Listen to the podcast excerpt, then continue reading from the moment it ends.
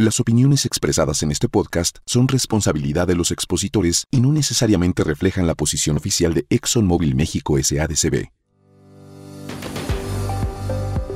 Buenos días, tardes, noches, madrugadas o cuando sea que nos estés escuchando. Arrancamos con una edición muy especial de este podcast y es que cada vez nos acercamos más al fin de año y por lo tanto al cierre de este 2021 de Transporte Inteligente. Gracias por formar parte de esta comunidad y por escucharnos mes con mes. Y para entrar en materia del episodio que nos compete, vamos a hablar de un tema que está innovando la industria del transporte. ¿Quieren saber cuál es y quién es el experto de esta ocasión? Pues vamos a la entrada y regresamos. Logística, mantenimiento, innovación, tecnología, flotillas, finanzas, motores, diésel, lubricante, Seguridad. ingeniería, transporte inteligente. Lo más relevante dentro de la industria del transporte en un podcast. Lo que te mueve, lo que te inspira, lo que sueñas, lo que te impulsa, lo que valoras. Con la ayuda de tecnología, especialistas y expertos, cumple tus objetivos de forma inteligente. Elige el movimiento. Presentado por Móvil Delvac.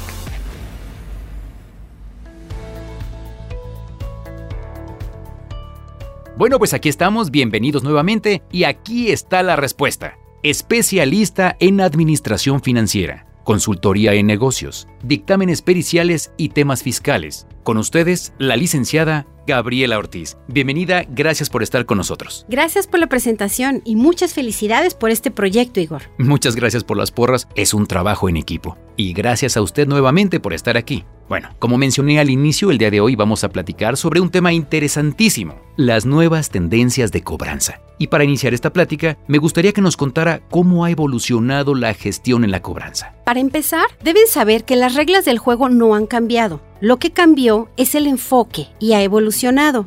Cuando hablamos de esta evolución, me refiero a que actualmente existe mayor competencia, un nuevo ambiente empresarial y sobre todo nuevos canales de comunicación que debemos tomar en cuenta para realizar una recuperación realmente efectiva. Partiendo de este punto, ¿cuáles diría que son los retos actuales en la recuperación de cartera? Bueno, mira, hoy en día el principal reto es ser capaces de identificar los factores que influyen en el otorgamiento de un crédito. Recordemos que para poder realizar un proceso de cobranza debemos tomar en cuenta la globalización, la nueva competencia, alianzas, agilidad y tecnología, así como la innovación. El ambiente de los negocios hoy exige que las empresas ofrezcan calidad en sus productos y servicios sin descuidar la relación con el cliente. Bien. Bueno, para entrar más a detalle todavía en este tema, ¿nos podría explicar cómo podemos realizar una cobranza que sea efectiva? Claro que sí, Igor. Mira, todo inicia a partir del otorgamiento de un crédito, es decir, el préstamo de servicios o mercancías que nuestra empresa otorga con el compromiso de un pago a cierto plazo. Sí. Esto permite que exista un incremento de consumo, pues gracias a él, ciertos sectores de la población pueden adquirir bienes y servicios que no podrían obtener en pagos de contado. Claro. En este sentido, licenciada, ¿cualquier empresa puede obtener un crédito o existe algún tipo de restricción? Para que una empresa obtenga un crédito, es necesario que se someta a un análisis previo. Es decir, el otorgamiento depende del resultado de una investigación que se le hace al solicitante para asegurar el pago, por lo que la percepción del analista es parte esencial de este proceso. Analizar el estado de resultados es importante, pues este refleja las pérdidas y ganancias. Otros factores que se toman en cuenta para este análisis son, por ejemplo, la solvencia, la estructura financiera, la productividad y el flujo de fondos, entre otros. Licenciada, sabemos que la industria del transporte es sumamente amplia y que las flotas se dividen en pequeñas, medianas y grandes. Por eso me gustaría que nos dijera cómo es que este análisis se adapta a cada negocio. Bueno, hoy en día se pueden crear políticas basadas en la estructura de cada empresa. Sin embargo, existen condiciones generales dentro de la concesión de crédito a clientes nuevos y ya establecidos. Disculpe, ¿a qué tipo de condiciones se refiere? Mira, principalmente es necesario conocer la capacidad financiera del cliente para que éste pueda contraer una deuda.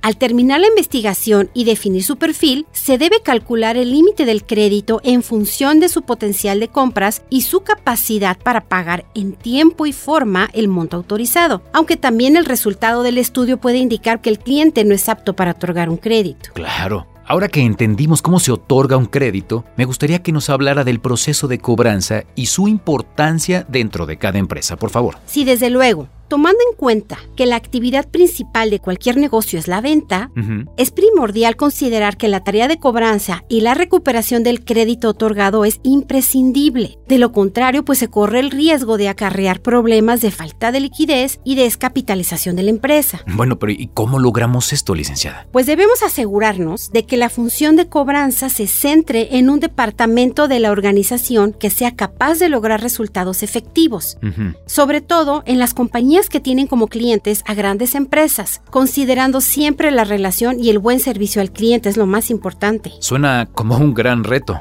No debe ser nada fácil administrar una cartera de cuentas por cobrar, ¿no? No, no, para nada lo es, pero hay algunos consejos que puedo darles para lograr su correcta administración. Claro, sí, sí, adelante, por favor. Básicamente, la administración de una cartera se fundamenta en conocer a los clientes, teniendo especial cuidado en el otorgamiento de los créditos, como ya lo hemos mencionado. Sí. Para lograr una correcta gestión es importante reaccionar de forma inmediata de acuerdo con la situación actual, determinando estrategias para las situaciones en que los clientes no cumplan con sus pagos.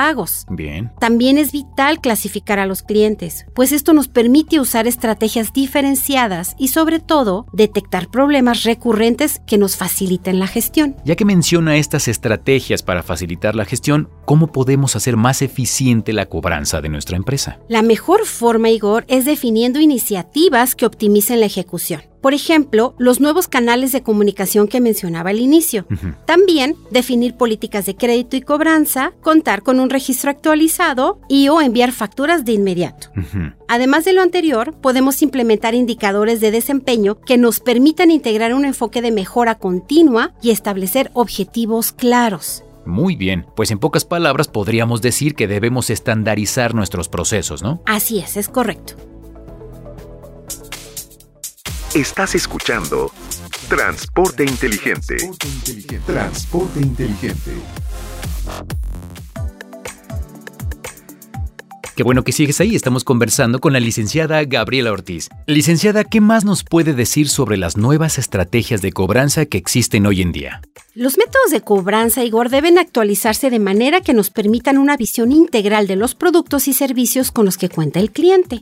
De esta forma, se crea la posibilidad de ofrecer métodos integrales que eviten varios procesos de cobranza para la misma deuda. Estos métodos integrales podemos llamarlos ya sea finiquito, reestructura de deuda o descuentos. Bien. Además, la evolución del rol del cobrador hoy en día se ha enfocado en la especialización sobre diagnósticos y manejo del nivel de morosidad de cada empresa, con el fin de dar atención personalizada y proponer soluciones integrales para cada cliente. Vaya, por lo que nos cuenta es bastante importante, si no es que vital modernizarnos en las cuestiones de cobranza. Así es, dices bien, la raíz de la crisis económica de algunas empresas se incrementó debido a los índices de morosidad y la cartera vencida, por lo que nos hemos visto obligados a redefinir los componentes de nuestro modelo de cobranza. ¿Cómo se ha logrado esta redefinición? Mira, las empresas utilizan nuevas técnicas y herramientas de análisis y de cobranza para identificar las acciones más efectivas, redireccionando los esfuerzos hacia donde existe morosidad. Ok.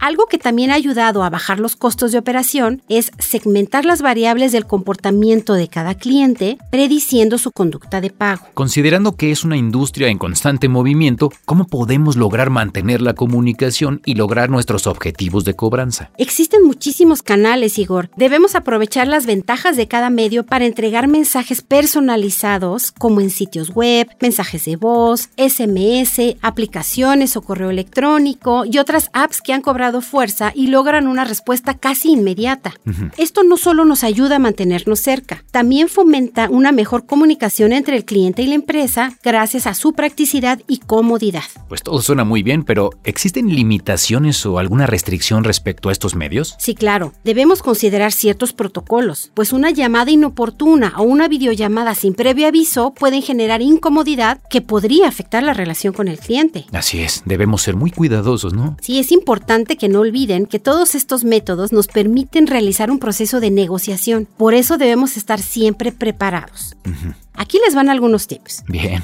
Planeen la forma de comunicación con el cliente. Sean amables, directos y claros con la información. Mantengan la calma y aprendan a modular su tono de voz. Si es posible, sean breves y no olviden los aspectos particulares del cliente antes de entablar una conversación. Muy bien, pues excelente. Gracias por compartir con nosotros todos estos tips, licenciada. Es un gusto, Igor. Antes de llegar al final de este episodio, me gustaría preguntarle qué tan factible es que podamos regularizar una deuda de un cliente Mucho, Igor, es muy factible. Como mencionada, negociar, brindar alternativas de pago a corto plazo o realizar algunos convenios puede ayudarnos a normalizar la situación con nuestro cliente, pero antes debemos motivarlo para que coopere con nosotros. Claro. ¿Algún consejo para lograr esta motivación? Sí, mira, podemos ayudarlo a conservar su crédito y sus buenos antecedentes, condonar intereses o incluso reestructurar su deuda en caso de ser necesario.